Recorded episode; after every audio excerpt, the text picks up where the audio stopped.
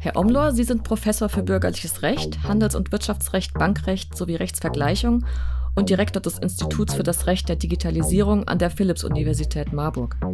Bitcoin ist nicht schlecht, ja, darüber müssen Sie auch sich Gedanken machen, aber Bitcoin ist eigentlich so last season. Heute versuchen wir uns davon wegzuentwickeln und nach vorne auch stärker zu gucken oder das zumindest uns anzuschauen, was heute up to date ist. Im Moment ist die Blockchain so eine Art rechtsfreier Raum oder die Nutzer sind nicht geschützt, die sich da engagieren? Kann man das so sagen? Das kann man so sagen, zumindest in großen Teilen ist das genau richtig. Es gibt sicherlich einen Teil der äh, Blockchain-Community, die so eine Vorstellung haben, äh, dass man sich technisch emanzipieren und befreien kann von diesem gesamten rechtlichen äh, Ballast. Code is Law. Punkt. Beinahe zehn Jahre ist es her, dass der Begriff Blockchain in den Tageszeitungen auftauchte. 2012 begann der rasante Aufstieg der Kryptowährung Bitcoin. Beide Begriffe, Blockchain und Bitcoin, waren zu Beginn so eng miteinander verbunden, dass man fast meinen konnte, sie wären zwei Bezeichnungen für dieselbe Sache. Das sind sie aber nicht. Bitcoin ist nur eine mögliche Anwendung von Blockchain und unterschiedliche Blockchain-Typen eignen sich für ganz verschiedene Anwendungen. Mittlerweile ist der Begriff allgegenwärtig. Blockchain landet nach wie vor fast täglich in Meldungen zu boomenden Kryptowährungen, spielt aber auch eine Rolle auf dem Kunstmarkt und war lange im Gespräch als Technologie für den digitalen Impfausweis oder den digitalen Euro. Spätestens damit ist Blockchain ein Thema, das uns alle betrifft. Was Blockchain-Technologien eigentlich sind, wie sie funktionieren, was sie taugen und warum es höchste Zeit ist, Regeln und Gesetze für den Umgang mit Blockchain zu entwickeln, darüber wollen wir heute im Digitalgespräch reden. Wir, das sind Marlene Görger, Physikerin und Technikphilosophin am Zentrum Verantwortungsbewusste Digitalisierung und Petra Gehring, Professorin für Philosophie an der Technischen Universität Darmstadt. Wie immer haben wir auch und vor allem einen Experten zu Gast, der uns heute Rede und Antwort zum Thema steht. Per Videokonferenz sitzen wir zusammen mit Professor Dr. Sebastian Omlohr aus Marburg. Herzlich willkommen beim CWD Podcast, Herr Omlohr. Schön, dass Sie da sind. Vielen herzlichen Dank für die Einladung. Herr Omlor, Sie sind Professor für bürgerliches Recht, Handels- und Wirtschaftsrecht, Bankrecht sowie Rechtsvergleichung und Direktor des Instituts für das Recht der Digitalisierung an der Philipps-Universität Marburg. Dort beschäftigen Sie sich unter anderem mit der Frage, wie Rechtssicherheit für Blockchain-Anwendungen hergestellt werden kann. Dass es hier überhaupt Forschungsbedarf gibt, kann einen ja schon überraschen, wenn man sich klar macht, dass Blockchain gerade an etlichen Stellen zum Einsatz kommen könnte, zumindest diskutiert wird, die uns alle betreffen werden. Darum wollen wir wie immer im Digitalgespräch ganz von vorne anfangen. Auf der Webseite ihres Projekts Blockchain und Recht heißt es, Blockchain sei eine Technologie, die Datensätze oder Blöcke miteinander verkettet und die dazu genutzt werden könne, Transaktionen eigenständig zu dokumentieren, zu authentifizieren und zu verewigen. Dazu hätte ich zwei Fragen. Was genau sind diese Blöcke, die da verkettet werden? Und was gibt der Blockchain die nötigen Eigenschaften, durch die sie dann wie ein digitales Dokument funktioniert? Also die Blöcke, die da verbunden werden, sind im Prinzip, äh, ich bin auch nur Jurist, insofern die Informatikkenntnisse, über die ich heute ein bisschen erzählen werde, sind alles angeeignete und sehr banale Grundlagen, die man braucht, um die juristischen Fragen dazu dann beantworten zu können. Aber diese Blöcke äh, sind Datensätze ohne einen für den Laien lesbaren Inhalt. Solche, die also nur über kryptografische Methoden äh, verbunden werden können äh, und die dann diese Kette ausmachen, die im Namen Blockchain ja drin sitzt, also Chain of Blocks, äh, mhm. äh, Kette von verschiedenen Datensätzen, die über kryptografische Methoden, also über Informatik miteinander verbunden verbunden und verkettet werden, so dass der eine Satz weiß, okay, ich gehöre hinter den anderen wirklich hinten dran. Und diese Kette, die wir haben, die sorgt dafür, dass die vereinfacht gesprochen, die Software selbst in der Lage ist, zu überprüfen, ob die einzelnen Glieder zusammenpassen und wir daher keine dritte Instanz brauchen, also einen Intermediär, eine Bank beispielsweise, die überprüft, ob das wirklich zusammengehört oder vielleicht lieber nicht und ein Dritter äh, unberechtigterweise da eingegriffen hat. Und Ihre zweite Frage war nochmal. Warum die Blockchain dann wie ein digitales Dokument funktioniert, also was diese Authentizität und die Integrität gewährleistet. Sie haben das ja eben gerade schon so ein bisschen angedeutet. Genau, das hängt schon mit äh, meiner mhm. etwas ausufernden Antwort zur ersten Frage durchaus zusammen. In der Tat ist die äh, klassische Problematik, wenn ich eine Datenbank führe. Und Blockchain ist nichts anderes als eine besondere, neuartige Datenbank, eine dezentrale Datenbank mit ein paar Besonderheiten. Äh, aber wenn ich eine Datenbank führe, muss die irgendwo zentral gelagert werden. Das heißt, irgendjemand ist der Herr über den Datenbestand, kann da letztlich zumindest faktisch alleine darauf zugreifen, Veränderungen vornehmen oder auch nicht. Und äh, viele, die von diesen Daten abhängig sind, die da gespeichert sind, etwa die in einem wirtschaftlichen Zusammenhang zusammenarbeiten, äh, in einer Lieferkette beispielsweise, in bestimmten geistigen Schöpfungsprozessen oder sowas, sind davon abhängig, dass niemand manipulierend auf so einen zentralen Datenschatz zugreift. Wenn das aber nur einer hat oder wenige unter exklusiver Kontrolle, dann kann man diese Echtheitssicherheit schwerer gewährleisten, ist davon abhängig, dass der andere sich vertragstreu verhält, wohingegen hingegen, wenn wir das über so ein dezentrales System mit einer Art kryptografischen Selbstkontrolle machen, dann haben wir ein Vertrauen letztlich nicht in die andere Person, sondern mehr in die Systemfunktionalität. Und das ist quasi ein entscheidender Vorteil der dezentralen Datenbank Blockchain im Vergleich zu klassischen zentralen Datenbanken. Das heißt dann alle, die sich beteiligen an einer Blockchain oder die arbeiten mit derselben Blockchain, haben sich darauf geeinigt, dass da bestimmte Regeln gelten und bestimmte Schritte eingehalten worden sind? Ganz genau. Also im mhm. Vergleich zu einem, sagen wir, normalen Vertragsschluss oder auch sonst was rein juristisch, auch privatrechtlich. Sie gehen eine Laugenbrezel zum Bäcker kaufen, ja, dann ähm, gehen Sie in die Bäckerei und sagen, ich hätte gerne eine Laugenbrezel. Sie zahlen dafür irgendeinen Betrag und dann vertraut in diesem sehr schnell ablaufenden Transaktionsgeschehen für andere darauf, dass Sie die wirklich abnehmen, dass Sie sie auch bezahlen können. Und in, in komplexeren Strukturen, die dann noch grenzüberschreitend beispielsweise stattfinden, mit, mit Akteuren, die sie gar nicht kennen, anders als äh, den Inhaber oder die Inhaberin der örtlichen Bäckereifiliale, sind sie da ja in, den, in der klassischen Jura-Konstellation stark darauf angewiesen, dem anderen einen gewissen Vertrauensvorschuss zu geben. Äh, und das birgt Risiken, weil das Vertrauen kann auch unberechtigt gewesen sein. Und die Idee der Blockchain ist, dass man einen Teil dieser Risiken zumindest die äh, Nerds sagen vollständig, aber zumindest ein Teil dieser Risiken technisch absichern kann, indem das normalerweise notwendige interpersonale Vertrauen durch ein Systemvertrauen ersetzt wird. Die Blockchain ist dann stärker als alle, die sie nutzen. Das heißt, an den Regeln kann eigentlich gar nichts geändert werden, weil die sind in der Technik schon verbaut. Das kommt drauf an. Also die klassische Juristenantwort für eine eigentlich technische Frage. Es kommt darauf an, wie die Blockchain konstruiert ist. Also es gibt nicht nur eine Blockchain, es gibt zwar ein Grundmodell, aber es gibt sie in ganz verschiedenen Ausformungen. Es gibt öffentliche, es gibt geschlossene, es gibt Hybridmodelle und es gibt unterschiedliche Arten von, jetzt juristisch wieder gesprochen, einer Verfassung der Blockchain. Also wie das Grundgesetz für die Bundesrepublik Deutschland, wie eine Verfassung für die Blockchain. Also quasi der Grundlagenvertrag vereinfacht gesagt. Und in der Bitcoin-Blockchain ist es zumindest in der klassischen Ausgestaltung so, Sie sind dann Chef oder Chefin dieser Bitcoin-Blockchain, wenn Sie mehr als 50 Prozent der Rechenleistung auf sich vereinen. Und dann können sie ändern, genauso wie sie auch unsere Verfassung mit einer Zweidrittelmehrheit in den entscheidenden Gesetzgebungsorganen ändern können, können sie auch da ändern. Sie brauchen nur hinreichend viel Power, in dem Falle Rechen, Power. Also es ist schon möglich, aber man kann diese Schwelle auch höher setzen, also etwa auf zwei Drittel oder auf 90 Prozent. Und die können dann wieder ändern. Also insofern auch da, das Systemvertrauen ist immanenten Begrenzungen unterworfen. Aber im Normalfall würde man sagen, die Blockchain funktioniert vor sich hin, rein technisch. Und mhm. alle Nutzer wissen, im Grunde vertrauen sie der Technik und dass die auch nicht geändert wird. Sie haben Absolut. selber aber keine Möglichkeit, was anderes zu tun, als was im System als Optionen vorgesehen ist.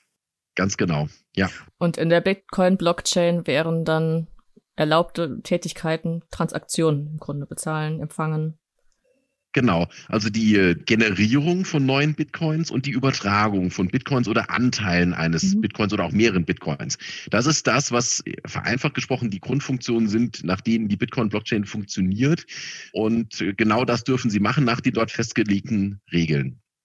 Das heißt, die Bitcoin-Blockchain hat genau die Aufgabe, so eine Art Währung für die Welt in der Blockchain ja. Oder ist das eine Art digitale Gelddruckmaschine für Prozesse, die auch außerhalb der digitalen Welt stattfinden?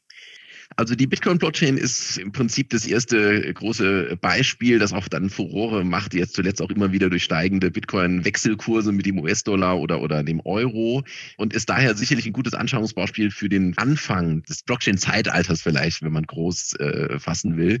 Und das war ursprünglich so gedacht nach dem White Paper von Satoshi Nakamoto, wer das auch immer ist oder wie viele man weiß es nicht.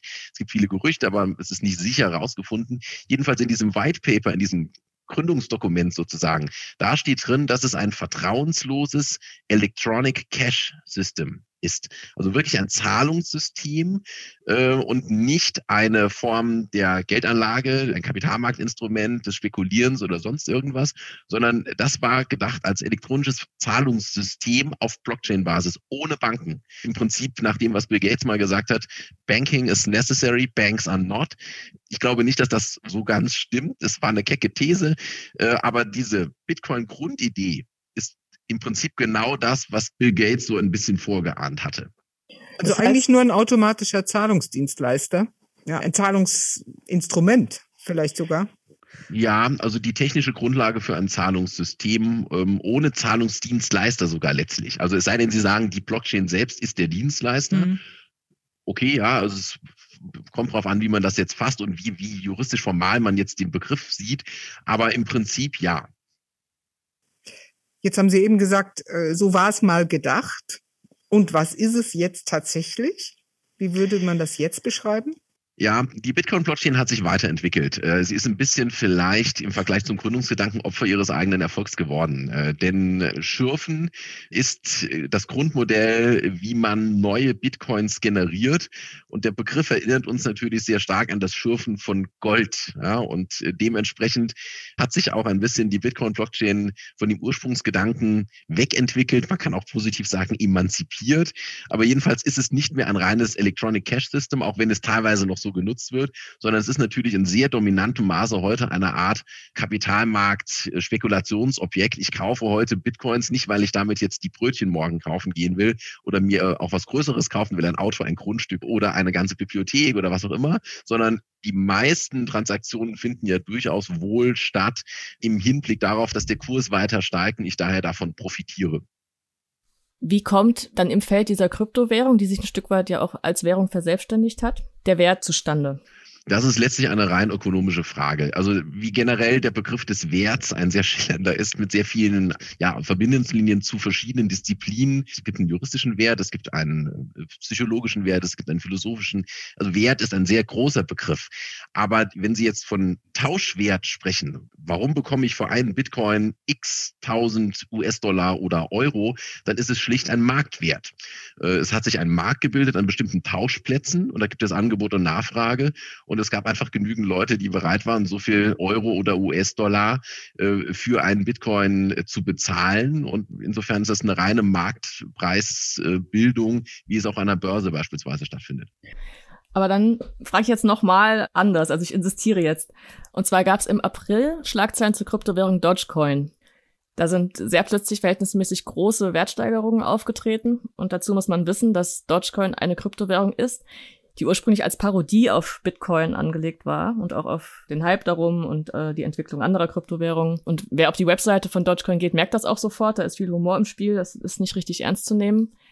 Aber trotzdem nutzt auch Dogecoin Blockchain. Man kann mit Dogecoin handeln, man kann sie direkt umtauschen in Euro. Es haben sich viele Prominente regelmäßig darüber lustig gemacht, über Dogecoin getwittert, sich Scherze daraus gemacht, zum kollektiven Kauf aufzurufen. Und so stieg dann der Wert im April in kurzer Zeit um 8000 Prozent und lag dann bei 43 Cent. Also jetzt nicht bei 43.000 Euro, sondern bei 43 Cent. Und in den Zeitungsartikeln war dann aber die Rede von einer Blase und dass es ein irrationaler Hype sei, ja, Dogecoin nicht ernst zu nehmen wäre als Währung etc. Also warum ist jetzt Dogecoin der große Witz und Bitcoin tatsächlich 30.000 Euro wert? Ja, tatsächlich wert wissen wir ja nicht. Was ist ein Datensatz auf so einer Blockchain wert? Das ist letztlich ein rein ökonomischer Wert, der sich das Angebot und Nachfrage berechnet, auch bei den Dogecoins. Das ist eigentlich ein sehr gutes Beispiel dafür, äh, dass wir da jetzt nicht einen externen Sachverständigen äh, nehmen, der jetzt ein Wertgutachten erstellt und sagt, ja, was ist das denn wert, sondern dass es einfach genügend Leute zu diesem Zeitpunkt gab, die für vielleicht einen sehr engen Markt äh, bereit waren, den Betrag hinzulegen. Schauen Sie am Aktienmarkt. Auch da wissen wir nicht wirklich, was eine Aktie von SAP wirklich wert ist. Sie können das mit irgendwelchen Methoden begutachten, ökonomisch. Aber was ist sie wirklich wert? Na, letztlich das, was die Leute dafür bezahlen an einer Börse. Und SAP ist ein sehr großes Unternehmen mit einem sehr großen Marktvolumen. Aber wenn Sie das jetzt mal auf sehr kleine Unternehmen sehen, wo es nicht so viele Aktien gibt, die auch nicht so in der Presse herumlaufen, und Sie kommen jetzt plötzlich nehmen mal 50 Millionen Euro und kaufen für 50 Millionen Euro die Aktien, dann geht das auch ziemlich schnell, ziemlich weit nach oben. Insofern sind das keine Mechanismen, die jetzt nur Blockchain-typisch sind oder für Kryptowährungen. Ähm, sie sind hier halt ja, vielleicht im Brennglas dargestellt, weil der Markt häufig noch enger ist noch schlechter reguliert und überwacht, als das bei einer Börse ist, die ja sehr strikten Vorgaben unterliegt und noch stärker Social Media gesteuert. Also da sind viel mehr Leute im Markt drin, die von Kapitalanlage jetzt vielleicht klassischerweise nicht so viel Erfahrung und Ahnung haben äh, im Vergleich zu traditionellen Märkten äh, für Aktien oder auch Anleihen, wo schon allein der große Anteil von institutionellen Investoren, das heißt Profis, dafür sorgt, dass ein bisschen mehr Ruhe drin ist als etwa in den Dogecoins. Also dann haben wir jetzt gelernt, dass es eigentlich ganz normal oder sogar gut ist, dass die Blockchain als Technik Wertsysteme sozusagen aus der Taufe heben kann. Kann ja nützlich sein. Äh, muss vielleicht nicht, kann aber.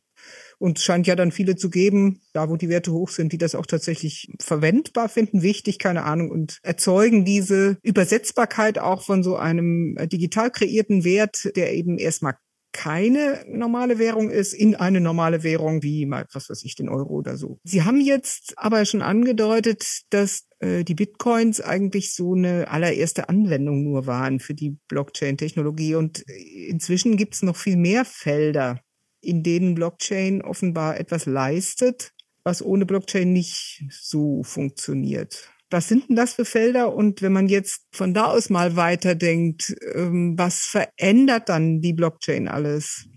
Also wenn ich mit äh, Doktorandinnen, Doktoranden oder zukünftigen Doktorandinnen, Doktoranden über Themen spreche, die über äh, irgendwas im Blockchain-Bereich bei mir arbeiten wollen, dann äh, kommen manche durchaus auf die Idee, mit mir über Bitcoin zu reden. Dann sage ich, ja, Bitcoin ist nicht schlecht, ja, darüber müssen sie auch sich Gedanken machen, aber Bitcoin ist eigentlich so last season. Das ist im Prinzip die Debatte rechtlich gesehen, die wir vor fünf Jahren geführt haben. Da habe ich solche Doktorarbeiten auch betreut. Heute versuchen wir uns davon wegzuentwickeln und nach vorne auch stärker zu gucken oder das zumindest uns anzuschauen, was heute up to date ist. Und nach der Bitcoin-Mania kamen viele ja, Weiterentwicklungen, wie etwa Ether oder Ethereum. Es gibt zahlreiche rein Kryptowährungen, Alternativen wie etwa Lumen. Äh, also es gibt unzählige Kryptowährungen allein im gleichen Segment, aber es gibt auch ganz viele, insbesondere die Ethereum-Blockchain, Angebote, die deutlich über den reinen Geldtransfer Bereich hinausgehen, also Zahlungssystembereich hinausgehen. Und man kann mit einer Blockchain ziemlich viele unterschiedliche Sachen anstellen. Sie können Beispiel dezentrale Energiegewinnung. Alle produzieren ihren Strom ab sofort selbst auf ihren eigenen Dächern. Jeder hat eine Solaranlage. Jetzt hat einer mal eine größere Solaranlage, größeres Dach, kleinere Solaranlage, kleineres Dach. Der eine hat einen Stromspeicher, der andere hat keinen. So, wie wollen Sie das abrechnen? Dann könnte man das möglicherweise über sogenannte Smart Contracts machen, Programmierzeilen, die eine Automatisierung der Vertragsabwicklung vorsehen. Das ist ein Smart Contract. Und dann etwa mit ihrer Straße, ihrem Wohnblock, ihrem Quartier automatisiert die Energieversorgung abrechnen. Das ginge beispielsweise über eine Blockchain. Eine Blockchain-Anwendungsprodukt ist das sagenumwobene Internet of Things, also IoT. Da bekommt ja letztlich jeder Gegenstand, den Sie haben, eine eigene Adresse im äh, Internet. Und damit die alle miteinander kommunizieren können und auch vielleicht abrechnen können, kann man das auf Blockchain-Basis machen.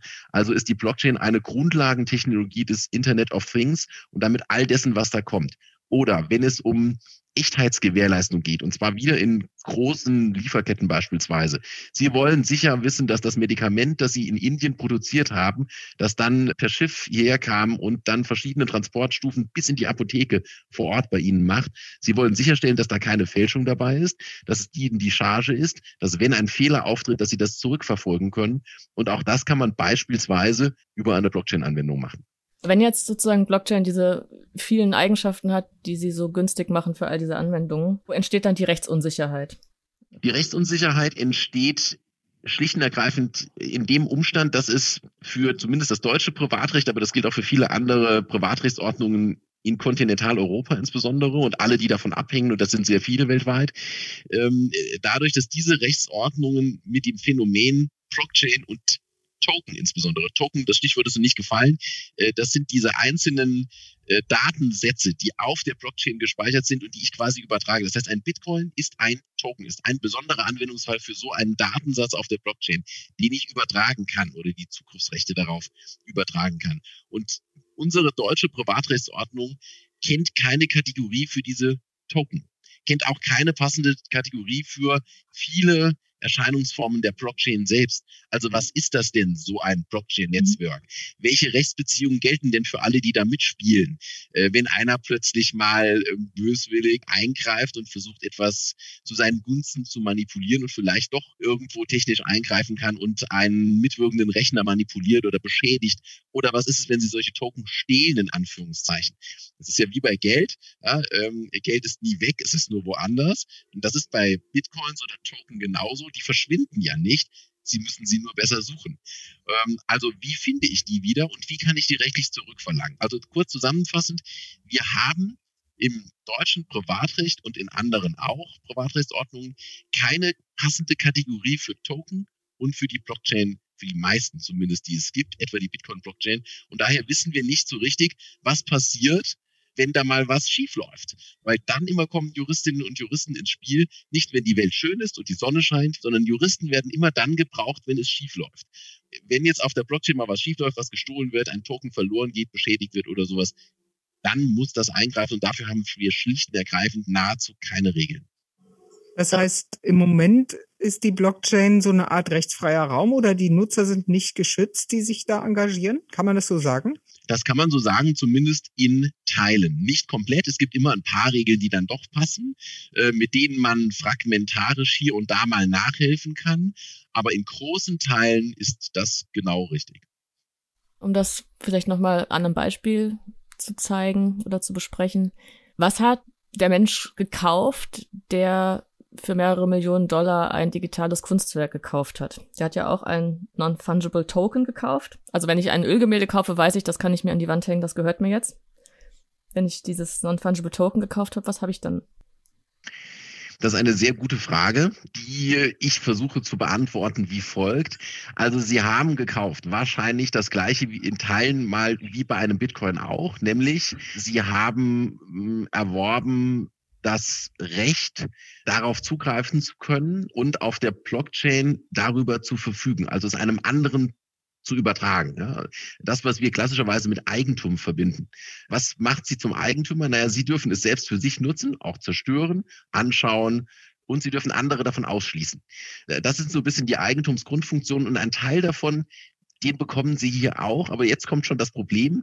Eigentum an Token gibt es nicht nach deutschem Recht. Sie haben kein Eigentum, weil es Token ja nicht gibt. Eigentum kann man haben an Sachen, an beweglichen Sachen, an unbeweglichen Sachen, an Grundstücken. Wir haben auch Eigentum im, im Materialgüterrecht, an Marken, Patenten, Eigentum an Domainnamen können Sie generieren, dass Ihnen das zugewiesen wird. Also wir können auch juristisch nicht greifbare Sachen erfassen, aber für Token gibt es keine Kategorie. Und daher haben wir jetzt bei dem, Sie zahlen diese Millionen für dieses Blockchain-Bild, äh, da haben wir schon das Zuordnungsproblem, weil wir dafür eigentlich kein Eigentum kennen. Das ist im angloamerikanischen Rechtsraum anders, also die Engländer oder die Kalifornier beispielsweise, die sind da hm, flexibler aufgestellt. Der Property-Begriff im, im angloamerikanischen Bereich ist flexibler. Die haben quasi drei Kriterien und wenn es diesen Kriterien entspricht, dann ist das Eigentum. Wenn es denen nicht entspricht, ist es kein Eigentum. Und wir sagen nach deutschem BGB, Paragraph 90 ist das, da steht nur körperliche Gegenstände. Und ein Token ist das nicht.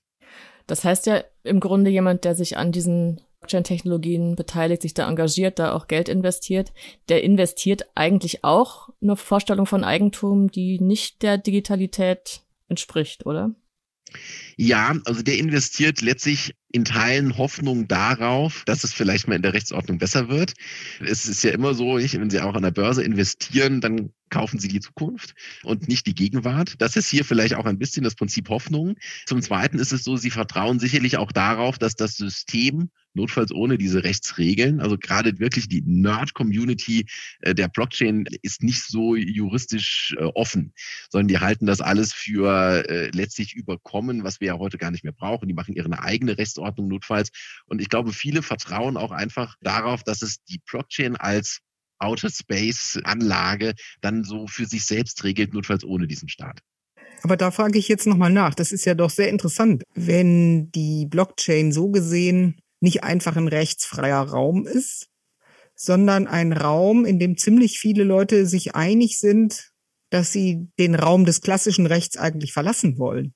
Und sowas wie, naja, nicht einen neuen Rechtsraum, aber einen Antirechtsraum, in dem die Technik Recht ersetzt, schaffen wollen.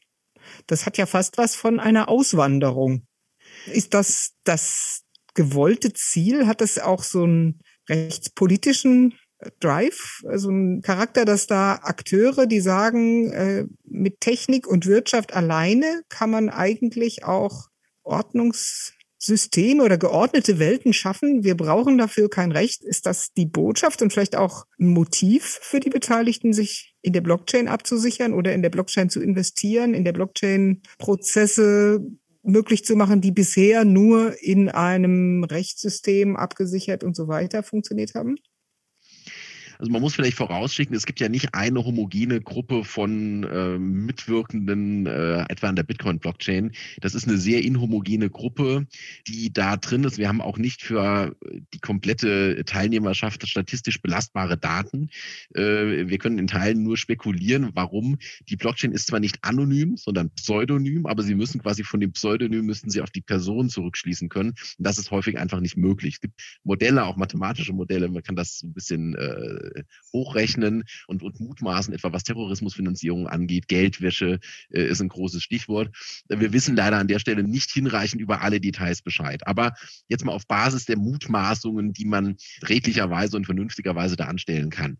Es gibt sicherlich einen Teil der äh, Blockchain-Community, die ich jetzt immer mit Nerds brandmarke, die so eine Vorstellung haben, äh, dass man sich technisch emanzipieren und befreien kann von diesem gesamten rechtlichen äh, Ballast, den man herumträgt. Ich glaube nicht, dass das kernökonomische Gedanken sind, äh, weil äh, mein Eindruck ist schon, auch wenn Ökonomen und Juristen teilweise andere Philosophien auch hier und da verfolgen, trotzdem, ich glaube auch die Ökonomie akzeptiert, dass es Risiken verringert, Planbarkeiten erhöht und Wirtschaften erleichtert, wenn wir gute, passende und sichere Rechtsregeln haben.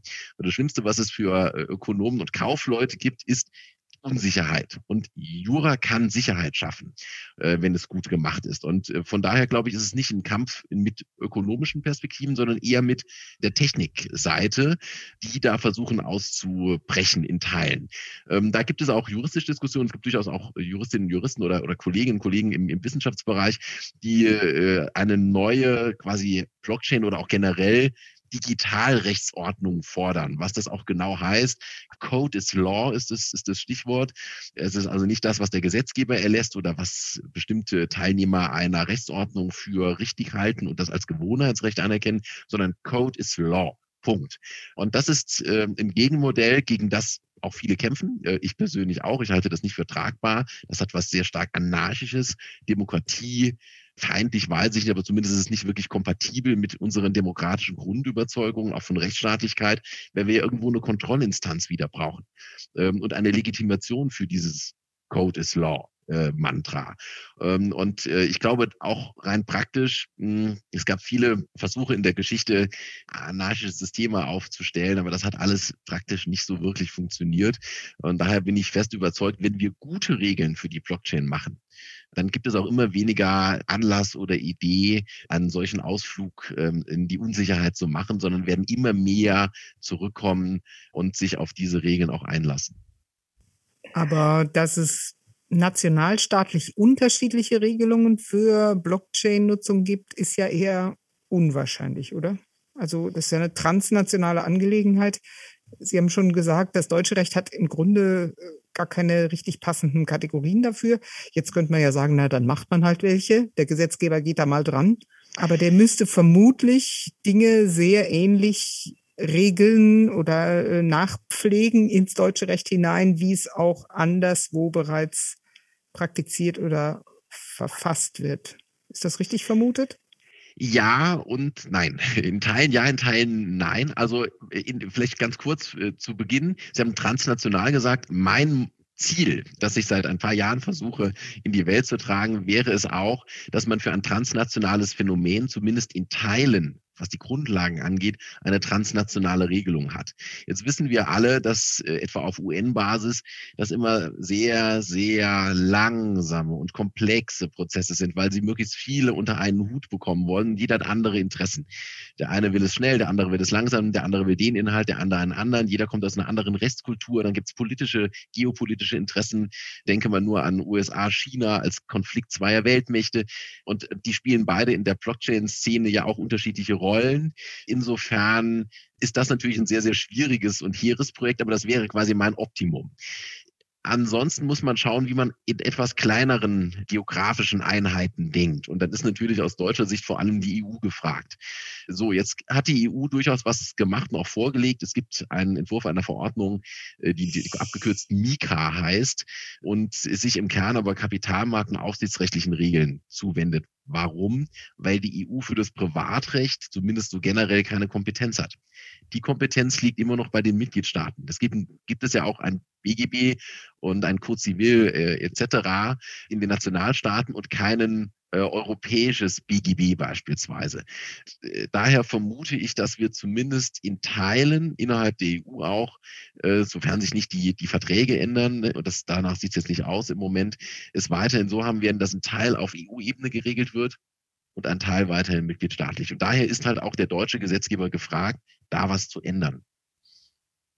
Könnte es denn sein, dass dieses viele, viele Geld, das da gerade im Umlauf ist und investiert ist im Kontext von Blockchain, verhindert, dass sinnvolle Regeln eingeführt werden können? Ich muss mutmaßen, ich würde dazu neigen, eher mit Nein zu antworten jetzt auf den politischen Prozess schauend, würde ja so eine Verhinderungsmöglichkeit bedeuten, dass sie besonders gut bei den politischen Entscheidungsfindern vernetzt sind, Lobbyismus betreiben können etc. Weil aber diese Blockchain-Gruppe eher ja so ein bisschen außerrechtlich sich sieht in Teilen oder äh, Stichwort Geldwäsche äh, nicht ganz legale Zwecke verfolgt und daher auch nicht mit einem Lobbyisten äh, in Berlin oder Brüssel vertreten ist und weil in der klassischen Bankenwelt die Blockchain ähm, oder jetzt Bitcoin-Blockchain beispielsweise auch sonst noch nicht so stark mit Machtpositionen verankert sind und daher die klassische äh, ja, Bankenlobby klingt so negativ, also zumindest die klassischen Interessenvertreter von Kreditinstituten ich glaube, so stark da nicht dran sitzen, weil die eigenen Geschäftsmodelle noch nicht so stark daran hängen. Würde ich mal nicht so starke Bremskräfte vermuten. Äh, andererseits sind auch die Triebfedern nicht ganz so stark. Denn wo kommt jetzt Triebfeder her nach dem Motto, Gesetzgeber mach was? Naja, von Start-up-Verbänden oder Digitalverbänden, äh, Bitkom etc. Aber die sind jetzt im Vergleich zum Bankenverband zwar sehr agil, und das will ich gar nicht sagen, aber sicherlich nicht ganz so gewichtig und bisher so etabliert äh, in den ähm, Strukturen und Einflüsterungswegen, wie das vielleicht bei den klassischen Akteuren der Fall ist. Wir kommen leider langsam ans Ende der Zeit und darum würde ich gerne noch einen Aspekt einbringen, über den wir heute noch gar nicht gesprochen haben. Wenn wir uns jetzt tatsächlich vorstellen, Blockchain spielt diese herausragende Rolle auf dem Weg in die digitale Zukunft und wir verbauen Blockchain tatsächlich überall dort, wo wir auf Authentizität und Dokumentenhaftigkeit angewiesen sind oder das Vertrauen in Institutionen und Menschen durch Technik ersetzen wollen wie viele Atomkraftwerke müssen wir dann wieder einschalten, wenn wir die Klimaziele weiterhin ernst nehmen? Also ich setze ja da völlig auf Solarkraft. Also auch äh, meine derzeitige Übertragung zu Ihnen ist äh, komplett mit regenerativen Energien von meinem Dach hier ähm, abgedeckt, auch wenn wir das für die Abrechnung ohne Blockchain noch machen. Aber jetzt mal kurz Scherz beiseite es gibt, wie ich eben gesagt habe, ja nicht nur die eine Blockchain, ähm, sondern es gibt äh, eine, eine, Grundtechnologie, die sich aber weiterentwickelt. Das, was wir bei Bitcoin auf der Bitcoin-Blockchain sehen, ist wirklich noch das Ursprungsmodell und ist energieeffizienztechnisch das absolute Weltuntergang. Ja, kann man klar sagen, wenn wir das für alles machen, äh, dann gehen wirklich die Lichter aus, weil dann läuft nur noch die Blockchain, wenn überhaupt. Äh, das ist natürlich nicht zukunftsträchtig. Aber es gibt schon seit langem ähm, Weiterentwicklungen, so zumindest berichten wir die Informatiker-Kolleginnen äh, und Kollegen, Weiterentwicklungen der Blockchain-Technologie, die zu einem massiven Rückgang des Energie Verbrauchs führen, die auch dazu führen, dass andere Defizite behoben werden. Also Energieverbrauch ist ja nur einer.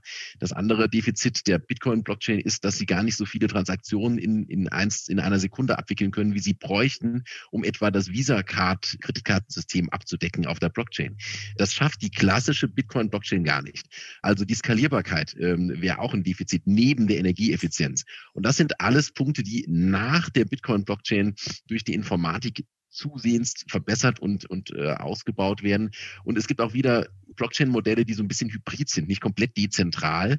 Und dann kann man bestimmte Verifikationsprozesse bündeln.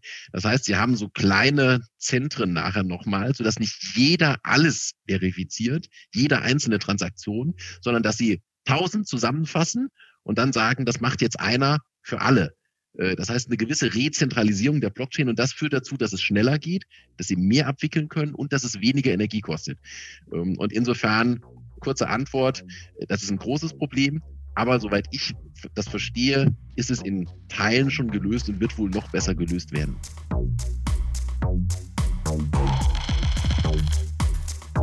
Das war die dritte Folge des Digitalgesprächs.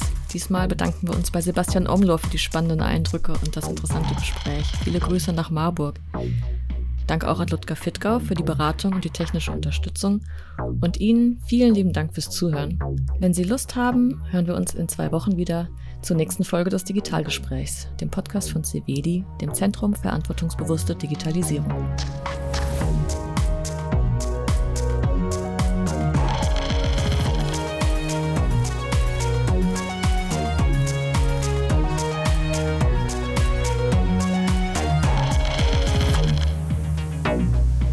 Wow.